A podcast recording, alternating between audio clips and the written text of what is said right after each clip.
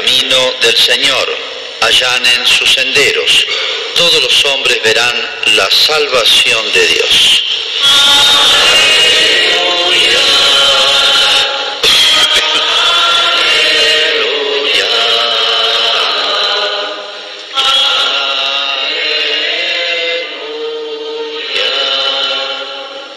El Señor esté con ustedes.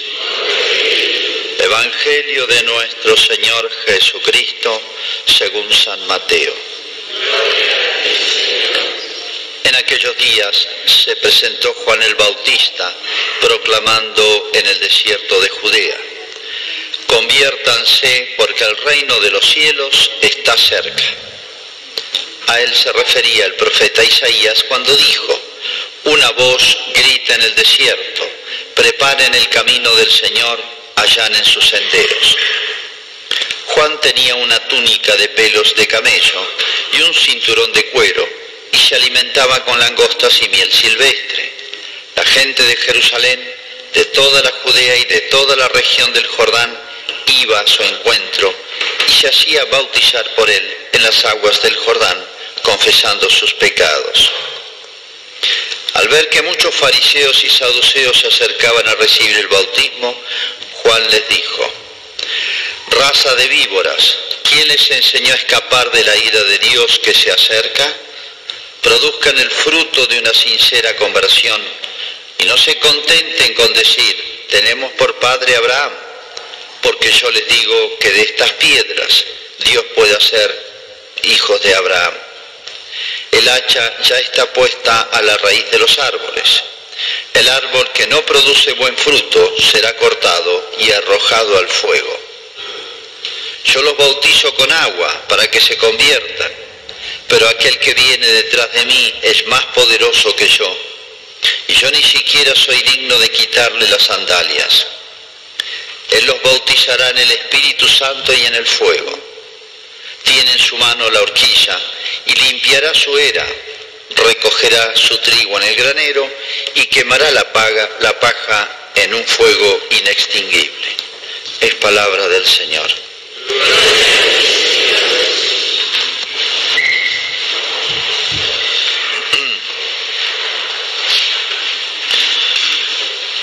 Tremendas las palabras de Juan el Bautista, que se presenta en este tiempo, que a veces tenemos una concepción un poquito light, eh, un poquito superficial del tiempo del Adviento.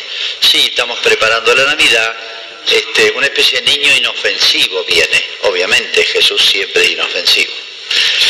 Pero eh, yo creo que achicamos no solamente la fiesta, la Navidad, haciéndola simplemente una fiesta de familia, está bien, está bien, pero es mucho más que eso, es una fiesta de la venida de Jesús, de la venida de Jesús. Y Jesús tiene una sola venida enormemente grande. Jesús tiene una sola venida grande, digo, porque no es solamente su venida ahora en lo que sería su encarnación y nacimiento, sino que Jesús está como siempre viniendo en su iglesia. Cada vez que se bautiza a alguien, que se convierte a alguien, que crece a alguien en la vida del alma, de la fe, vida espiritual, es como si estuviese viniendo Jesús. Nosotros decimos el Padre nuestro esto, venga tu reino. Y la venida, broche de oro, la terminación de esa única venida de Jesús es el fin del mundo que decimos en el credo, vendrá con gloria para juzgar a vivos y muertos. Y de nuevo vendrá con gloria. Decimos de nuevo en cierto sentido, pero en realidad las tres son una sola venida.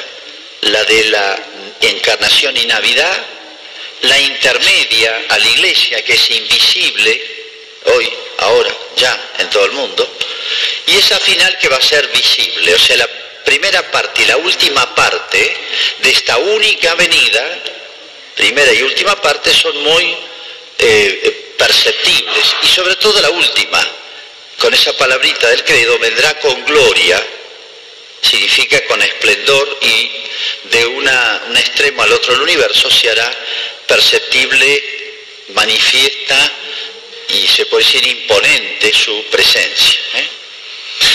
Por eso no tenemos que desvincular una de otra. Bueno, de alguna manera San Juan Bautista hace alusión a las tres, porque en realidad es Dios que viene siempre. ¿eh?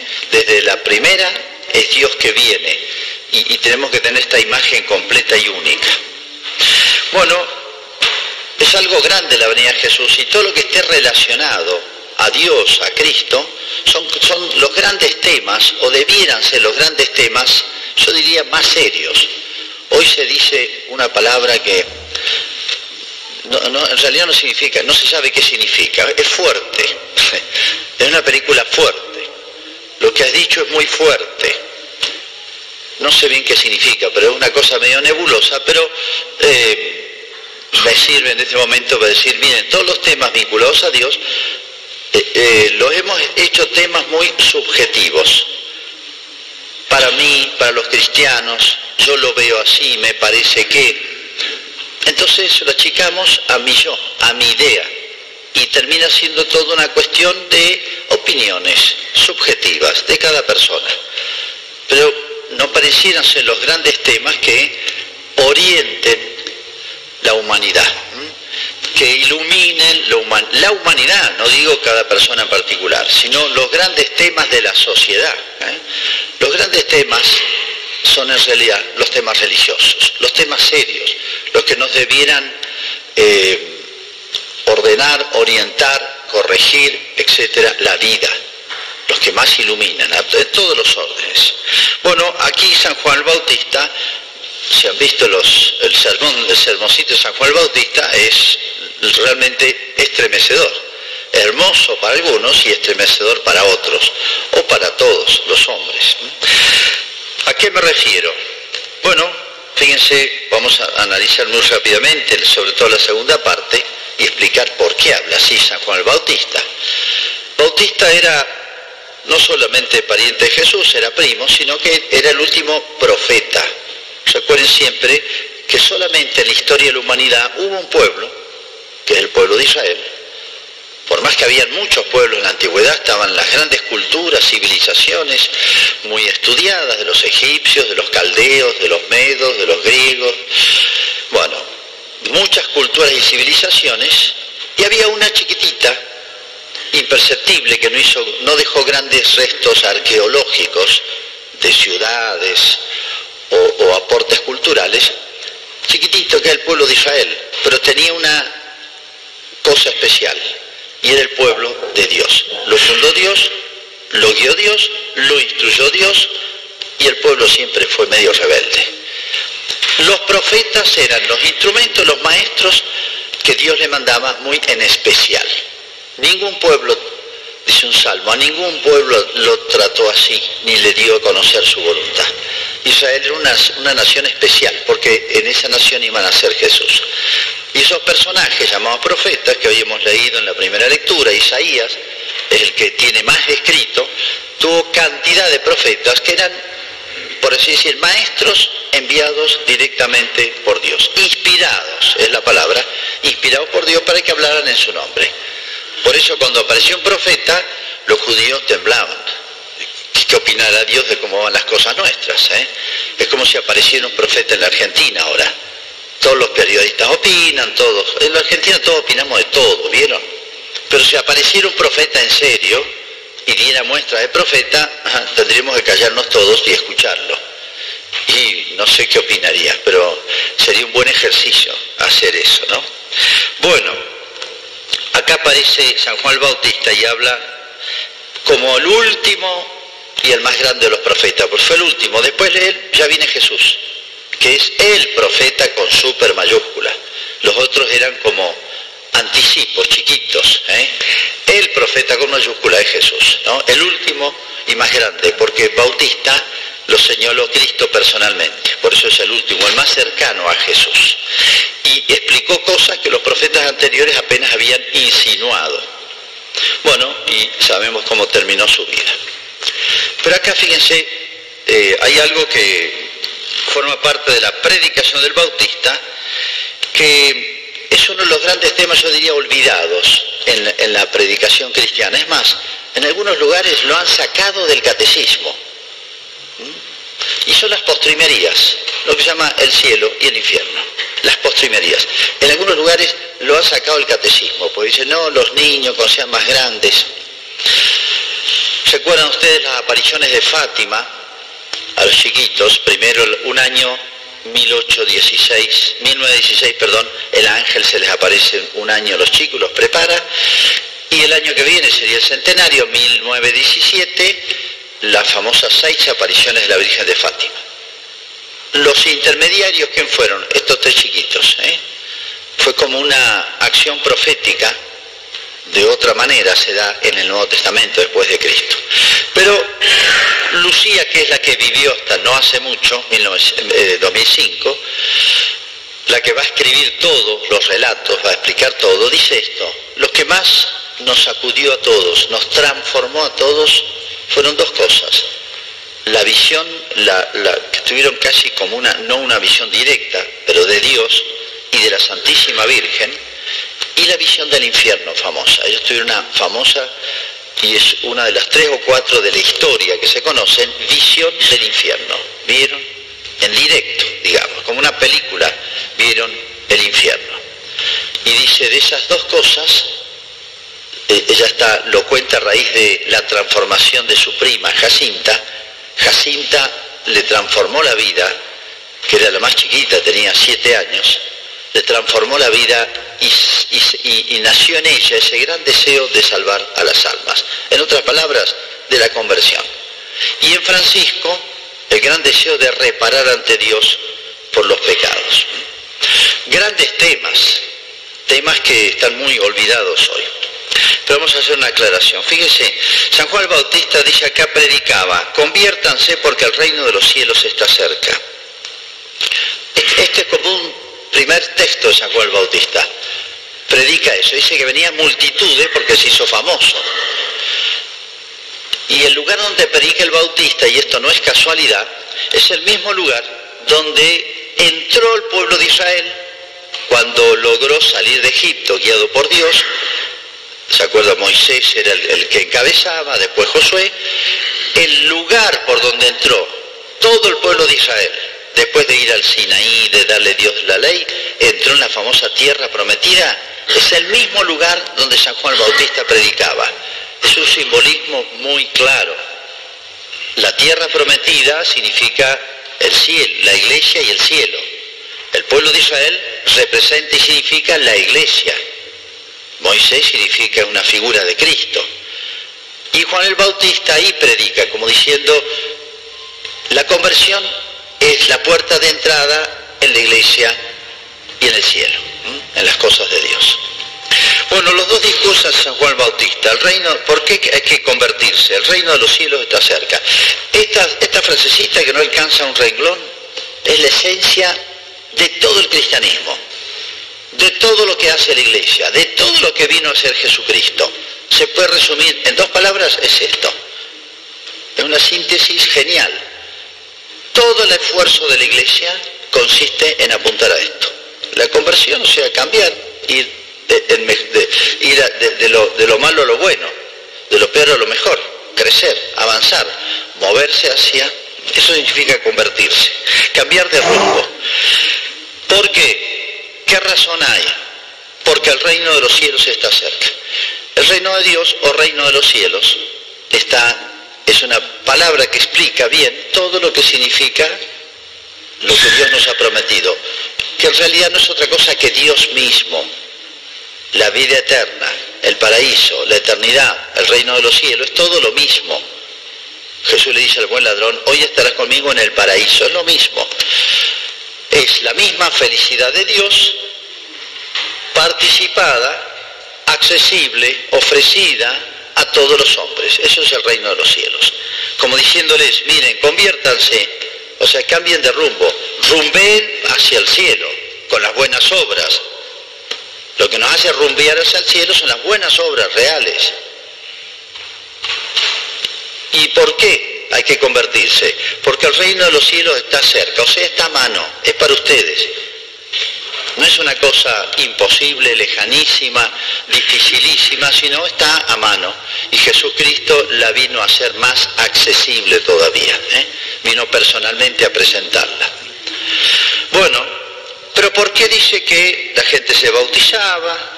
En el Jordán venía de Jerusalén, de Judea y de todo el Jordán, o sea, de, de lejos, tres, cuatro días caminando, se hacía bautizar por él en las aguas del Jordán, confesando sus pecados. Este no es el bautismo de hoy, ¿eh? no es el bautismo sacramento que recibimos nosotros. Esto era como un anticipo, un símbolo de lo que iba a ser después el sacramento del bautismo. Pero dice que llegaron fariseos y saduceos y cambió el discurso San Juan el Bautista. ¿Por qué? Y es bastante duro, parece este, excesivamente duro. Empieza el saludo, que el, saludito que le hace es esto, raza de víboras. Linda manera de recibirlos. ¿Quién le enseñó a escapar de la ira de Dios que se acerca? O sea, ¿quién le enseñó a, a ser pícaros? O sea, podrán engañar a los hombres, pero no a Dios. A mí me van a engañar, es como si Dios le dijera. ¿Quién les enseñó a escapar de la ira de Dios que se acerca? Produzcan frutos de sincera conversión.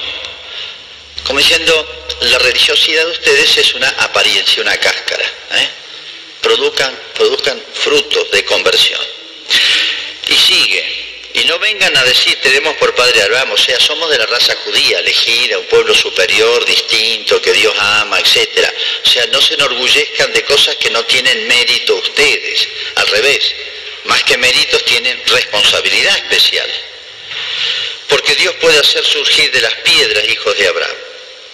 Como siendo, son elección de Dios. Si tienen algo distinto que Dios le dio, es porque se lo dio Dios. Pero lo puede hacer con cualquiera. Y lo va a hacer con todo después. El cristianismo va a estar abierto no a los judíos, sino a la humanidad.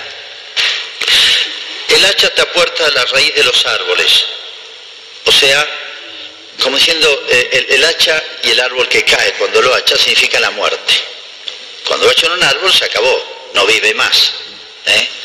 Es una figura de la muerte, ya está puesta, como siendo, cada uno de nosotros tiene ya, por así decir, en, el plan de Dios el día, el día y la hora de la muerte. Dios lo sabe y ya está puesto. Nosotros lo ignoramos, pero ya está. No es que ni Dios lo sepa. Ya está el hacha puesta a la raíz de los árboles. El árbol que no produce fruto será cortado y arrojado al fuego. O sea, los frutos van a ser lo que nos van a salvar. Yo los bautizo en agua, pero vendrá uno que es más grande que yo, sea, presenta la autoridad extraordinaria de Jesús. Los bautizarán en el Espíritu Santo y en el fuego. Tiene en su mano la horquilla, esto significa el juicio. Este hombre tan grande no solamente sabe el día y la hora de cada uno, sino es el que va a juzgar. La última palabra la tiene Cristo para todos. El último juicio no es humano, ni, ningún tribunal de justicia federal, ni, ni de la Haya, ni internacional, va a juzgar nuestra vida. Va a ser Jesucristo, el juez último de cada uno y de todos. Eso va para ellos y para todos nosotros. Tiene la horquilla, limpiará la era y recogerá el trigo en el granero y tirará la paja al fuego inextinguible. El granero acá obviamente significa el cielo, y la paja y el fuego inextinguible, el infierno. Acá en poquitas palabras resume lo llama las postrimerías, la muerte, el juicio, el cielo y el infierno. Acá están todas concentradas. ¿Por qué le habla de esto a estos hombres? Por una razón que decía San Ignacio. San Ignacio, esto está en toda la tradición cristiana, decía esto. Para las almas buenas, porque llama la atención esto, y lo he escuchado muchas veces, decir, no hay que hablar del infierno, no hay que hablar del juicio de Dios, no hay que hablar de esto, porque hay que moverse hacia Dios por amor y no por temor. Esto lo escucho mucho por ahí. Y es una razón para no hablar de estas verdades con mayúsculas, crudas, pero verdades. Entonces, ¿cómo se explica eso? En, la conducta o en la pedagogía o en la catequesis de San Juan el Bautista. Bueno, San Ignacio da la respuesta. O, la iglesia siempre supo responder a esto, pero hay una fórmula de San Ignacio muy, muy clara. Dice, para los que aman a Dios, para las personas que van creciendo, avanzando en la vida espiritual, eh, le basta pensar en el amor de Dios, en, el ser de Dios, en la infinita misericordia, bondad, belleza, verdad divina, para moverlo a cambiar cada día y mejorar cada día. Para las almas buenas, bien dispuestas, etcétera, que van creciendo, ese es el argumento más fuerte. El reino de los cielos está cerca. O sea, vamos adelante. Convertirse significa siempre pelearla, seguir, seguir, seguir adelante en una dirección. ¿Eh? ¿Por qué? Porque el reino de los cielos está cerca. Porque Dios es tan grande, tan bueno. Como dice esa poesía, no me mueve mi Dios para quererte el cielo que me tienes prometido, ni tampoco el infierno tan temido para dejar por eso ofenderte. Muéveme, muéveme el verte clavado en una cruz y escarnecido. Muéveme el ver tu pecho tan herido, muéveme tus afrentas y tu muerte. O sea, me, me mueve lo que hizo Cristo por mí, me mueve la bondad de Dios. Ese móvil, este motivo, esta motivación es para las almas no digo santísimas, más buenas. ¿eh? Pero para la mayoría eh, somos medio flojos, tibios, este, remisos, pesados, etc. O como los fariseos y saduceos, que bueno, tendrían algo bueno, pero eh, hacían más teatro de ser buenos ante los demás que ante Dios, no tenían buenas obras. Por eso el bautista, que era un genio, o mejor dicho, estaba inspirado por Dios, les conocía por dentro. Y les dice esa frase tan duras, raza de víboras. O sea, ustedes no solamente no dan frutos, sino que hacen odiosa la religión. Una víbora despierta rechazo, repugnancia. Entonces ustedes alejan a los demás, como una víbora, uno tiende a alejarse. Raza de víboras. ¿Quién les enseñó a ser pícaros con Dios, pensando que los engañan? Son los que se fabrican su propia religión y peor porque la quieren inculcar a los demás. ¿Y qué les dice? Él bautizará y les habla de las postrimerías. Y sigo con el texto de San Ignacio. Para las almas buenas que crecen, que aman mucho a Dios, pensar en Dios nomás las anima a seguir adelante. Pero los que son más flojitos, los que somos más flojitos, más pesados, más lentos, estamos más atados a las cosas del mundo, nos cuesta despegarnos, etc., dice eh, bien les viene pensar en el juicio de Dios y en el infierno. Si el amor de Dios no me moviere, el temor de las penas, dice textualmente, me anime, me, saque. ¿eh? Como un papá y una mamá, un hijo bueno, basta decirle, mira, hace esto, mira, me parece que esto no te conviene, y ya está. En cambio, un hijo medio retobado, medio rebelde, a veces hay que darle un sopapo y darle un castigo y tratarlo de una manera un poquito más dura. Bueno, estas palabras, estas realidades, pues no son fantasías, son realidades, son un poquito más duras. Y bueno, al menos el temor de las penas nos sacuda un poco. ¿eh? Como decía el Martín Fierro, no hay nada como el peligro para refrescar un mamado. Sí, bueno, el peligro lo sacude porque, bueno, te juego la vida, entonces uno se despabila A veces estamos medio dormidos, total.